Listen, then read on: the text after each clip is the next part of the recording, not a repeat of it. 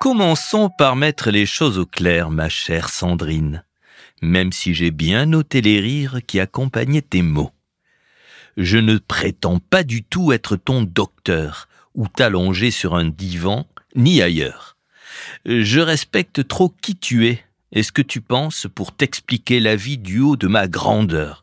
Toute relative, je mesure 1m71. Je te donne simplement mon point de vue sur ce que tu me racontes aucun mansplaining là-dessous.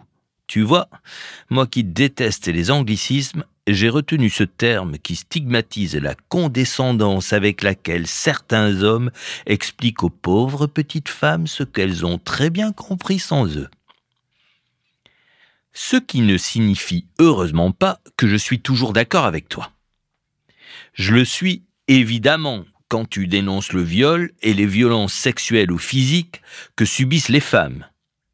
Je le suis aussi quand tu remets en question la manière dont certains lourdeaux peuvent draguer, et dont j'ai dû parfois faire partie, hélas. Au fait, je ne connaissais pas la délicate expression glisser une disquette. Je le suis un peu moins quand tu écris que les garçons estiment qu'il est normal pour eux de ne penser qu'à ça. La question, à mon avis, ne se pose pas en ces termes. Ce n'est pas normal ou anormal, c'est tout simplement. Comme je te l'ai dit dans ma dernière lettre, la plupart des hommes ont très vite des idées qu'on peut juger mal placées si on ne les partage pas. Le leur reprocher, c'est aussi incongru que d'en vouloir à quelqu'un parce qu'il a faim ou soif. Mais s'ils ne peuvent empêcher l'éclosion de leurs désirs, ils ne doivent pas se laisser déborder ou guider par eux.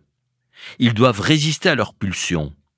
Et malgré les saloperies que tu as subies, malgré la drague pénible, le harcèlement, les violences, les viols dont trop de femmes sont l'objet, je veux croire que la plupart des hommes en sont capables.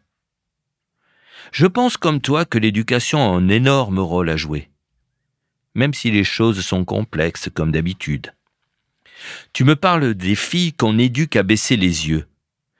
Pour ma part, j'ai trois garçons que j'ai élevés avec leur mère du mieux que j'ai pu.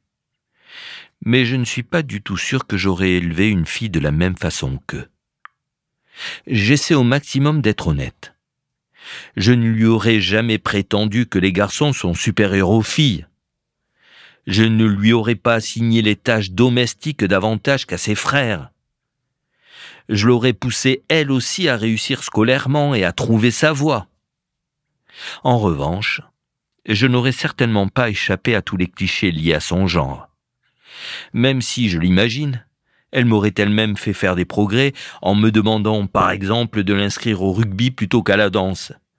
Talonneuse tu, tu, tu es sur mon trésor? Tu ne préfères pas travailler les entrechats? Une chose est sûre, je me serais montré plus protecteur à son égard. Pas forcément par peur qu'elle tombe enceinte, comme tu le dis, mais pour lui éviter autant que possible tous les dangers qui guettent les filles et les femmes, ce que tu dénonces à juste titre dans tes lettres et dans ton quotidien.